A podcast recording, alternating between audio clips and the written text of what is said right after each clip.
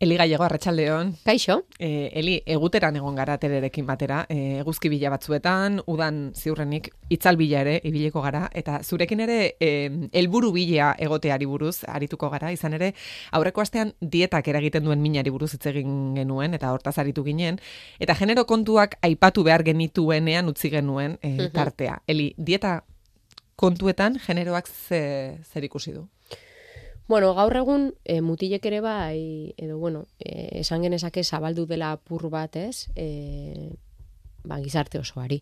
Baino norokorrean, ba, bueno, ba, gehien keskatu, keskatzen dena irudiaz, ez osasunaz irudiaz, gugera, oraindikan. Eta nik normala ikusten dut gure eziketagatik iruditzen zait ba, oso oso barneratuta dugula. E, duela ez horren beste goia izan dira, goia sariak izan dira, eta horrek ikusi ditugu, ba, bueno, aterretzo batzuk, edo, bueno, e, ez, e, jantzi batzuk, emakumezkoen e, alfombra gorri horretan, ba, zenolako soinekoak eta super inkomodoak denak, bitartean, ba, bueno, ba, mutilak hori, traje jarrita aurrea, erresago dute, zeineri begiratu behartzaio, emakumezkoari begiratu behartzaio zein kritikatuko dugu, emakumezkoa kritikatuko dugu, kritikatuko dugu oso argala dagola, seguramente, ez, baina kritikatuko dugu jo begira horre izema markatzen zaion Michelina, pero horrela ezitu gera, eta ematen du, ba, bueno, inorrek em, stop esaten ez baldin badu ez, gelditzen ez baldin magera, hortan jarraituko dugu. Bai, mesu matxako joiekin. Gogoratzen ari niz, aurten behar bada zein beste, baina duela pare bat urte, em, Berta Bazkez e, aktorea, e, bai, bueno, e, ba, emakume eder, eder bat, e, eta emakume hau duela urte batzuk argalagoa, ze, argalagoa zegoen, emakume hau, eta mm, goiatan agertu zen, ba, pare bat kilo e, gehiagorekin aurrekotik, ez, e, azkeneko ikusi genuenetik, ba, ba gizendu zen eta erori zitzaion? Ba, eta gero esaten diote. Eta duela bi urte izan zen, eh? Esan edut, eta gero body positifari buruz Eta gero, em, eta gero body positifari buruz hitz egiten dugu, e, eta lodifobia salatzen dugu, baina hau duela bi urte. Hombre, eta nik aurten ikusi dut, ez dakit zein, jo, eske, desastre naiz izenekin, eta pertsonekin, eta jo, ez dut telebistarik ikusten, da gero naiz enteratzen baino. Ez dakit ikusi nun irudi bat, eta sareetan, e, ez dakit, hola, semana, olako aldizkare bat jartzen zuen. Ze gertatu zaion, ez dakit zein erita.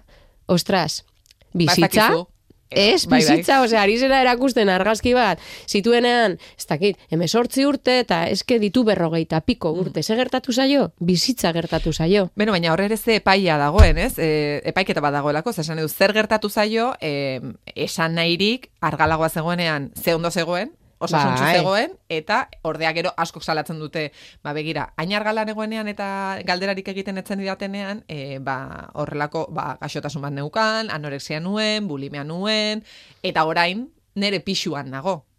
Bai, e, osea, orokorrian e, nik ikusten du pues hori, batez ere zen nola jokatzen den gurekin. Genero kontua da, bai, genero kontua da. Ze George Clooney, e, bueno, adinarekin ze guapo dagoen, sinkoneri bere garaian, bo, asko sobeto dago orain, zarra denean. E, baina emakumezkoekin ez da berdin jokatzen. Eta egiten badu, e, kirurgia estetiko egiten baldin badu, egin duelako. Ez bali madu egiten, jo, ez getia, nora zoaz, e, ez, simurro, jekin. Osea, beti gaude hor, fokupean. Beti, beti ari zaigu begiratzen. Aber, zer kritikatu daiteken. Orduan, noski, emakumezkoak askoz gehiago keskatzen gera, ba, aurrekoan aipatzen genuela, e, genuenagatik. Normalak izan nahi dugu zertarako, kritikak ez jasotzeko, mesedez, jazta, honeaino. Ni, hor, Baiz, estandarra em, bat dela askotan e, aipatu dugu, eta niz eta estandarra horren aurka eginen saiatzen garen, ez da erraza, edo iaia ia zinezkoa da. Daude, ikusten diren mezuak eta ikusten ez diren mezuak momenturo jasotzen ditugunak, eta oso oso saia egiten zaigu. Begira, guri aste hontan gertatu zaigu, e, bakizu eskoleta juten gera itzegitea, ba, osasun, osa, elikadura osasuntxuaz, eta zer den, e, edo ze parametroa dauden osasunan neurtzeko, ez dago, bueno, a ber, sartu, orain sartuko naiz, me, irekiko dut meloia handi bat. Ba, duela gutxi enteratu ginen, e, dagola, mm, programa bat, Eusko Jarlaritzak atera duen programa bat, helburua marabillosua da, eta helburua iruditzen zait, oza, sustatu behar dire horrelako ekintzak, ez? Helburua du, ba, ba gaztea mugitzea. Ba, osasunagatik, super guai.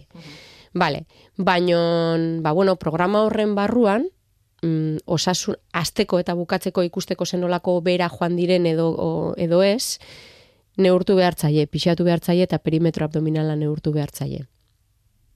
Hor ateratzen dire kontuak. Ze, klaro, guri etorri zantzaizkigu askok esaten, joe, pues es que, claro, ni naiz izango normala, berriro normala hitza, normala ez dena, ze, claro, ni nago, edo nere alaba dago pixka potolita, esaten baldin badugu, ez nere alabari espixatuta perimetro abdominala esartu, pues ya está, ¿no? O sea, claro, saudelako potola, saudelako... O sea, esaten dut, ora indikan, estigma hori perpetuatuko dugu, ez baldin baditugu, e, gauzak egiten eta behar da norbait buruarekin mesedez, hor horrelako gauzak burutzen direnean eta pentsatzen direnean, ba, bueno, oso erretxa da pertsona bat pixatzea. Baina agian, apur gehiago pentsatuta, lortuko duzu, e, badirelako, meste mila forma, jakiteko, ba, nola dagoen pertsona bat. Gainera, pixuak ez du deus ere esaten. Pisuak ez dizu ezer esaten. Ez da parametro fidagarri bat jakiteko pertsona hori osasuntxu dagoen edo ez dagoen.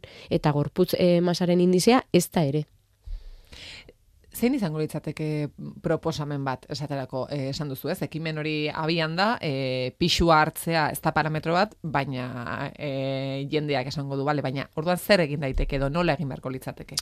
Que nik uste dut arazo oso, oso errotuta dago, hau dena, eta oso atzera joan barko ginen, ba hori, e, e, pues hori, dertarzunaren estandarren mesu, ikusten diren mesuak, hitzekin edo eta ekintzekin esaten diren gauzak ere bai, e, hori dena txikitatik jaso izan dugu.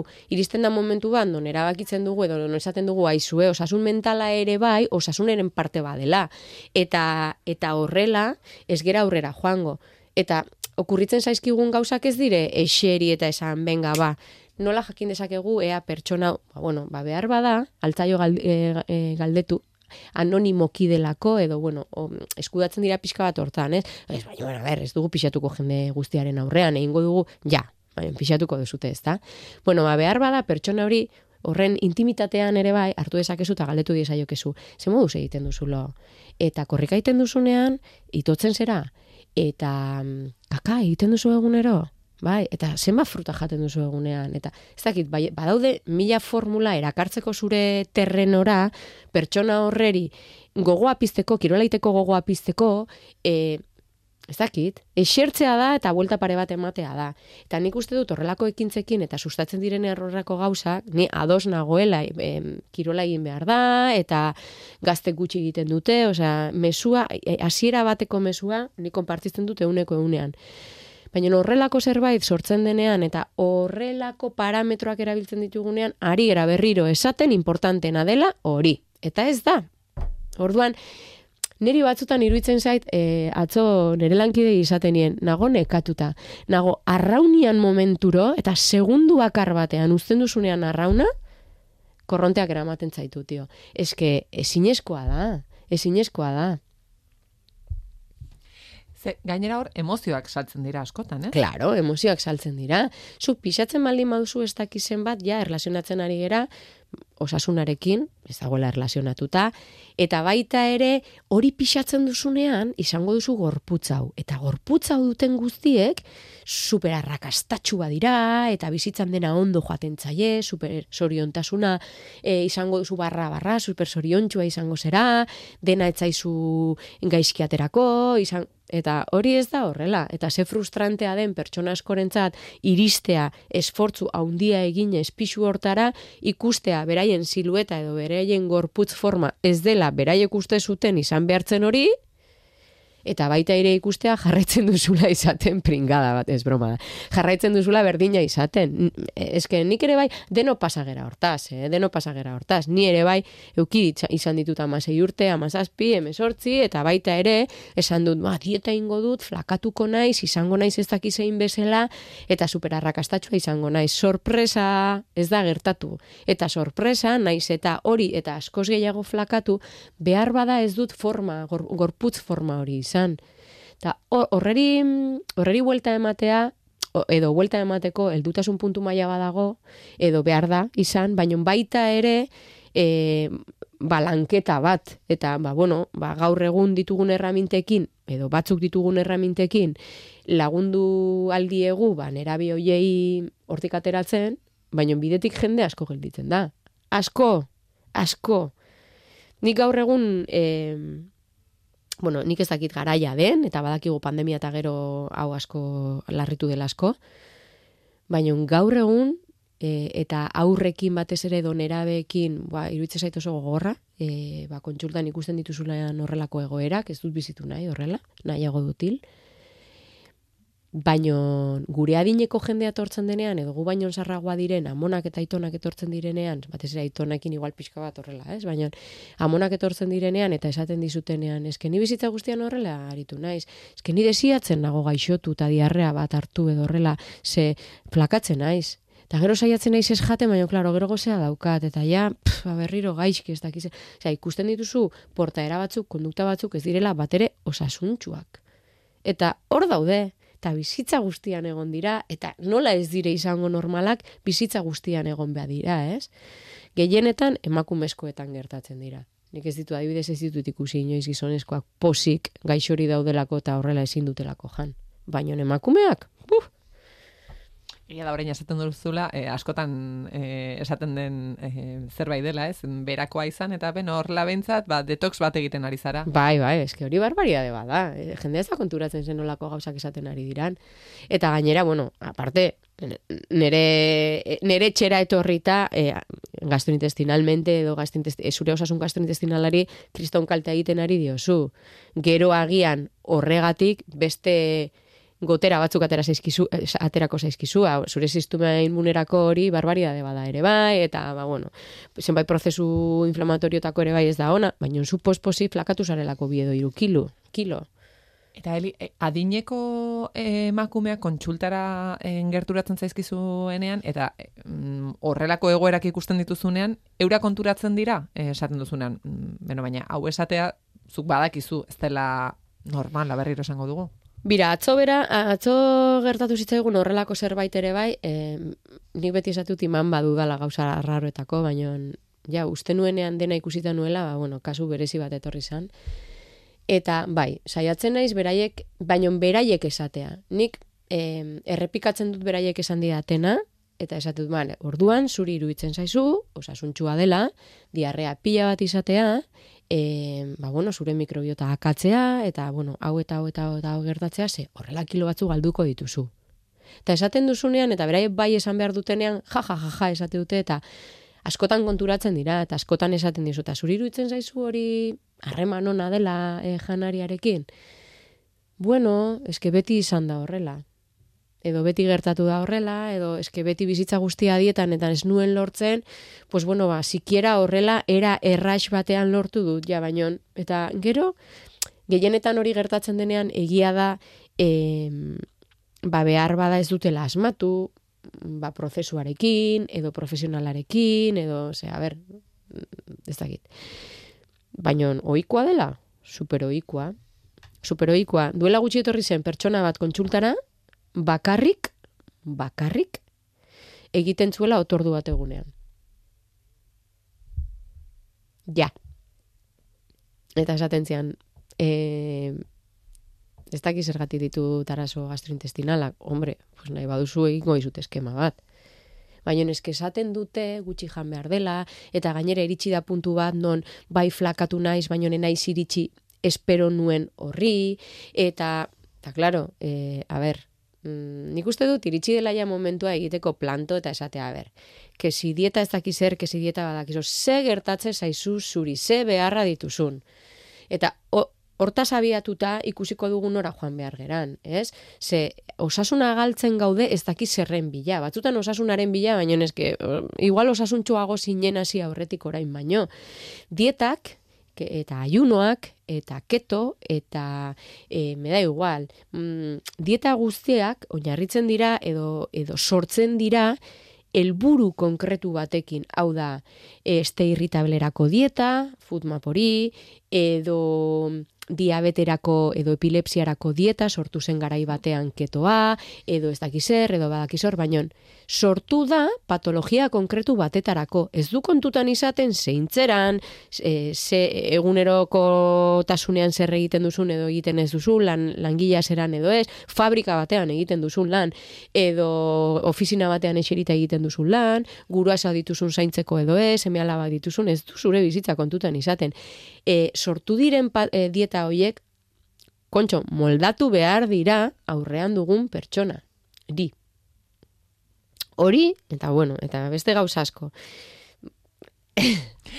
Duela bi aste, eh, gogoratzen ari naiz orain, eh, baraualdia aipatu duzula, Bai. eh, anerroteta Londreseko gure korrespontsalarekin eh, hitz egiten genuen, eh, reixizunak le, lehen ministroak, erresuma batuko lehen ministroak, baraualdia egiten duela eh, argitaratu delako. Eta hori dela eta herritar asko, ai, ba, nabaritzen zaio, ai, bai, ze azalona du, ze gazte dagoen. Eh, zergatik jarri da hain modan baraualdiaren kontu hau? Baraualdia berez jarri zen modan edo bueno, e, ni dakitena edo kontsultan ikusten ditugun kasuen gatikan, e, flakatzeko modu bat. Flakatzeko modua da. Zer gertatzen da? Edo zer dakigu eta zientziak zer esaten du flakatzen sarela ez duzulako jaten. Hau da, zuk egunean bi otordu egiten baldin badituzu, otordu hoietan osasuntxu jaten baldin baduzu, flakatuko zera. Zergatik energia gutxiago sartze zaudelako. Hau da, gozaria, baskaria eta fari osasuntxuak egiten dituzu. Kentzen duzu erdikoa, ostras, pues, mm, gehitzen dituzu kaloriak eta horrez dago, ez defizit energetiko edo gabezi energetiko badago eta manun baitetik atera behar zure gorputza. Adi, ze batzutan ez duzu ezer galtzeko eta orduan muskuloa galtzen duzu. Pero bueno, hori beste kontu bat izango da. Zer gertatzen da? Jendeak ulertzen duena da, ah, ba, bi otordu egingo dut eta bi otordu hoiekin, hombre, hoietan, ba, atope atope ez. Jan behar duzu, lehen jaten zenuen kantitate berdina, eta jaten jan behar duzu, lehen jaten zenitun gauza berdina. Baina, mm, gauza planteatuko dizut. Pixaguria baldin baduzu zer egiten duzu? Pixabin? Aguantatu. Ez que, eh, nire lankidea, lankidea jonek aurrekoan esan zidan, nik pixagurea baldin badaukat, pixa egiten dut. Zergatik gozea baldin badaukat ez dut jango. Problema ez da hori. Hau da, flakatu behar baduzu, edo flekatu nahi, baldin baduzu, ea, aztertu barko zan nondi dator bea, datorren behar hori, edo benetan beharra dagoen, zenbait kasutan izan daitekela, baina bueno, aztertuta gero, erabakitzen dugu, bira ba, eske berdintzainik, a- e, aipatzen genuena, ez? Normala izan nahi dut, edo normaltasun horren, ba, edo osasun mentalagatik behar dut e, kilo batzu galdu, lizitua da, galdu nahi izatea, komentatu ditugun gauza guzti hoiengatik. Ostras, e, estrategia bezala ezin da erabili hori, Hor- hor- hori ezin du erabili. Adibidez, e, pues hori, harreman korapilatxua duena elikadurarekin, edo flakatzeko bakarrekan erabiltzen duena, edo nabaritu duena gero pues, atrakoiak izaten dituela, edo pakete, gaieta pakete oso bajaten duela, edo em, aztertu behar da zeinentzat, nola, eta, eta ikusi behar dire zeintzu dire alde onak eta alde txarrak, alde txar pila bat dituela ere, bai. Alde ona zein, ba, bueno, ba, zu jekitzen zarenean ez baduzu gozatzeko bat ere gogorik, ez behartu, neska. pues ya está, baraua aldia egiten zaude. Eli eskerrik asko. Zuri.